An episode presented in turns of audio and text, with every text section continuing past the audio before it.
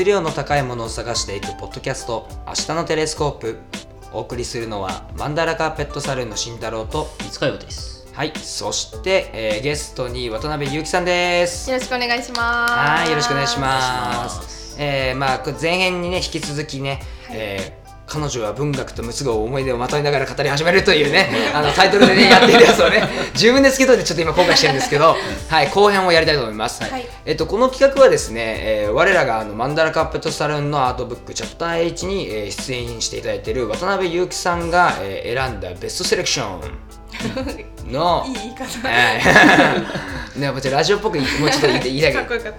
ね、もう2冊あの用意していただいてて、はい。で1冊目があの又吉さんの、えー東京百景、はいで、え2作目は何だっていうところでどうぞ発表してください。はい、えー、2作目は太宰治の駆け込み訴えというものです。はい、はいいやこれはすごいなんか文学集がすごいするね。ちょっとカッコつけてみました。は いやいいねいいね。い、はいぜひぜひちょっとあのこれどういった内容なんですかね？えー、これはと太宰治の短編なんですけど、はいはい。えっ、と書出がうん1940年おの中お頃に出てるやつですね。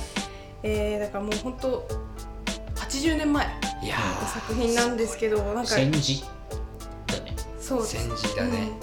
いま45だに年だからね。読んでもテーマが古くないっていうのが太確かに。宰の面白さだなって思うんですけど。この人さ読みやすいよねめちゃめちゃ。そうなんですよね、ね走れメロスの時もそう思ったけどさ読みやすいガンガン読めるんだよ。ね小学生のしあのいやそうそうそう。国語の教科書に載るよなって。ねあんな簡単な言葉かでか文学するんだってすごいです意外だった、うん。すごい。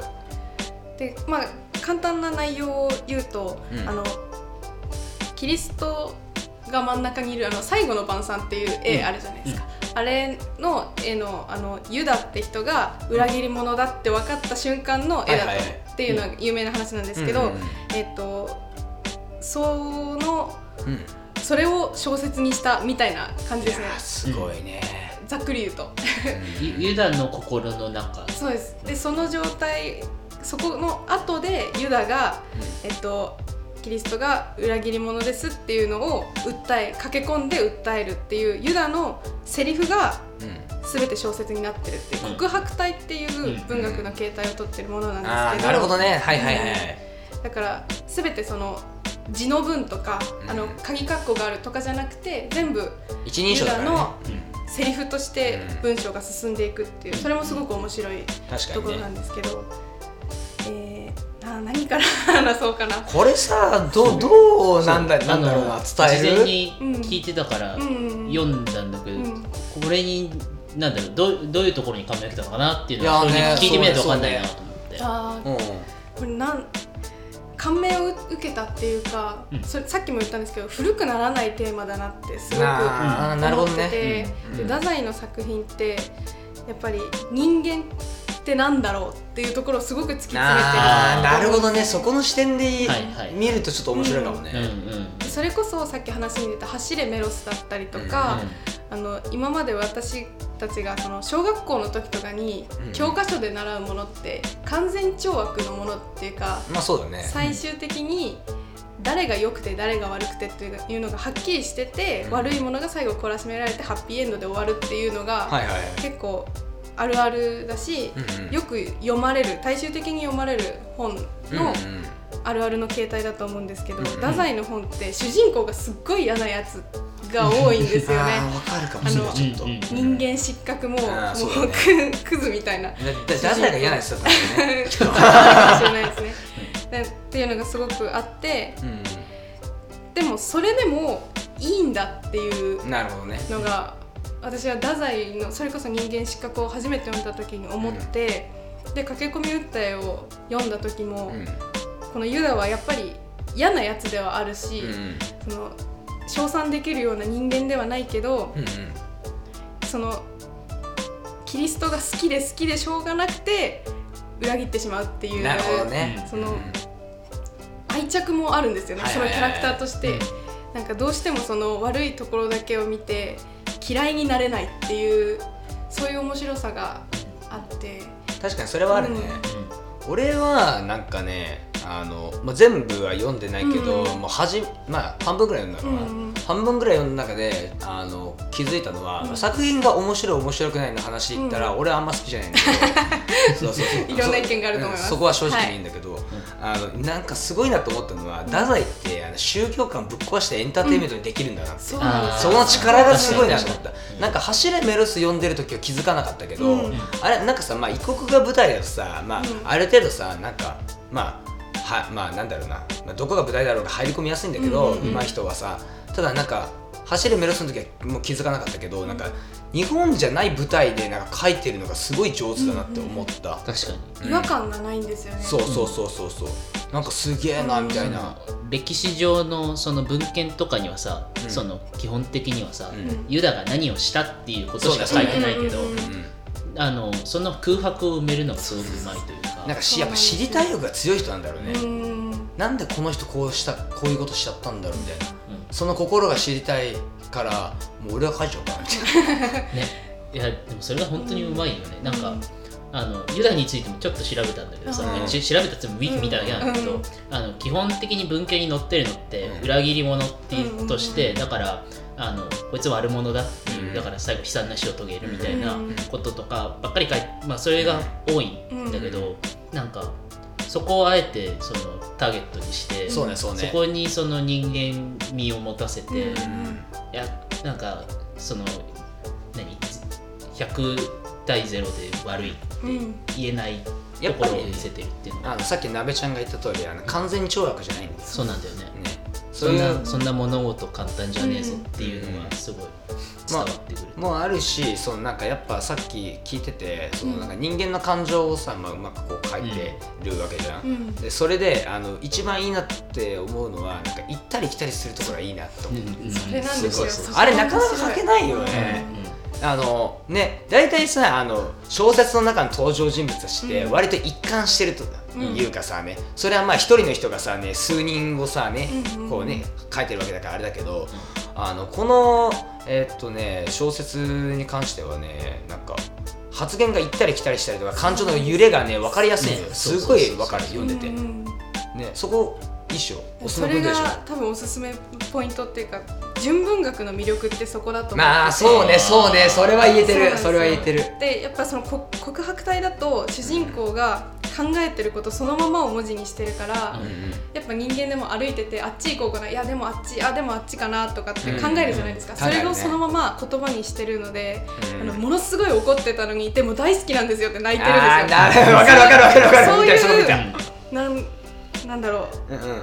嫌いになれない愛らしさ、はいはいはい人間的な愛らしさが、そういうキャラクターを作るのがうまいなっていういやうまいよね。そこが面白いんですよね、うん。それが多分現代の純文学作品にすごく影響を与えてると思うしその感情の揺れとかうん。人間の二面性とかっていうところはこの作品のすごい面白いポイントだと思います、だから俺あの真ん中まであの読んだって言ったじゃん、はい。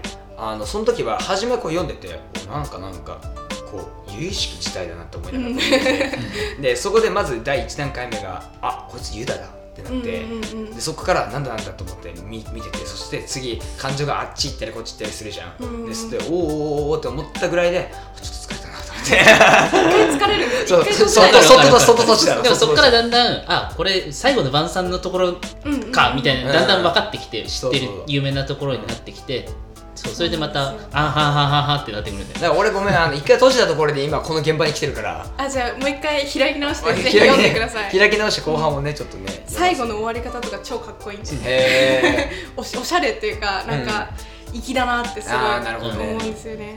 えいやダサいってすげえな、でやっぱあの勢いあるよね文体に。勢いがあいります。や勢い。それこそ最後の方すごい一気に勢いがうん。バガーってーって上がって進んでいくんですよね。いやなんかすがすがしいよね、うん。本当に分太宰自体もすごく人間が好きな人だったんだなって思ってうん。一個すごい好きな文章があるんですけど読んでもいいですか？あどうぞどうぞ。そのユダがうん。そのキリストに対してどれぐらい愛してるかっていうのを泣きながら訴えるシーンなんですけど、うん。私の愛は純粋の愛だ。人に理解してもらうための愛ではない。そんなさもしい愛ではないのだ。っていう文章があってそのさっきまで嫌いだ嫌いだって言ってるのにこれを言えるっていううん。もう混沌。まあそそれがすごくうん。楽しいんですよね。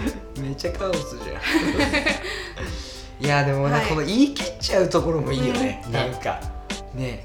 でさあの人を殺すさ直前の心情でしょ？ある意味さ。うん。そうそうそれって結構だよことだよね、ねうん。まあ、こうなってもおかしくないんじゃないかぐらいさ、読む側ちょっと思っちゃうよね、そうなんですよ。だからなんかぜひうん。これを読んでうん。感じたことない感情だなって思う人もいればうんちょっとわかるぞっていう人もいるかもしれないので自分はどうなんだろうっていうのを確かめながら読んでもらえたら面白いと思いますね。ね。いやいいね。いやいい本チョイスしてきました。ねさすが我らがなべちゃんですね。かっこつけちゃいました。かっこつけてくださいよ。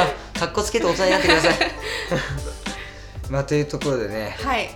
えーっとねもうこのねあなべちゃん三問企画もねとうとう終わりですわ。はい、はい、早かったですね。ありがとうございます。早かったですもうちょっとね、だらだらと喋りたかったけどね。い、や、でもね、太宰の魅力、ちょっと再確認したな。はい他のも本当に面白いんであとうまい本当にうまいねうまいね。いや、だってなんか、キリストの話なのにさ、こんなさ、あの軽軽い感じで読めちゃうっていうのすごいよね。エンタメとして読めてしまうっていうのがすごいですよね。ね。走れメロスとかもそうだけどさ、うん。なんだろうな。ね、あの王様との関係とか頭にすぐピシャッと入るからね。うん。そうそうそう。読みながらさあの支配関係がすぐ分かっちゃうからさ、そうそうそうあなんか物語の中に入りやすいっていうか。うん、ね。まあっていうところでね。はい。えっ、と改めてあのはい、え太宰治のあ駆け込み訴え、はい。ぜひ読んでください。はい。というところでね、ははいい。これ聞いた人はちょっとね探してみてください、はい。えっとあれなんだっけ？あの無料で。Kindle で読める。Kindle にも入ってると思います。うん、あの iPhone の。iPhone のん。iBooks で無料のあの名作シリーズというか、はいはいはいはい。読めるんで、ぜひ、うん。そんなに長くないんで、はい。ぜひぜひ。読んでみてください。は、はいい。えーそれでは、えーまあ、終わりということであの告知を先にさせていただきます。はいえーっとですね、11月22日、えー日曜日に文学フリマというイベントにマンダラカーペットサルーンが、えーチャプター1を持ってきてね、えーっと出展させていただきますので、はいぜひぜひ、はい、ぜひぜひあのお磨きしていただいた方には何かあげるかもしれませんし 何かあげないかもしれません。はい欲しいな。はい、でもあのまだ、ね、断定してないからね。まあまあいろいろ準備できることをしていこう。はい。まあ、ぜひあのね通りかかった人はあの声かけてください。はいまあ、明日のテレスコープ見てますって言われたらもう興奮して 見ます？ってなっちゃうかもしれない。まあ、というね、まあ、冗談はさておきね、あのぜひまあその場で出会えたら嬉しいです。はい、ありがとうございます。えーっとね、えーまあこんなもんですかね、告知は。はいはい。えーっとそれでは、んあ、そうだった。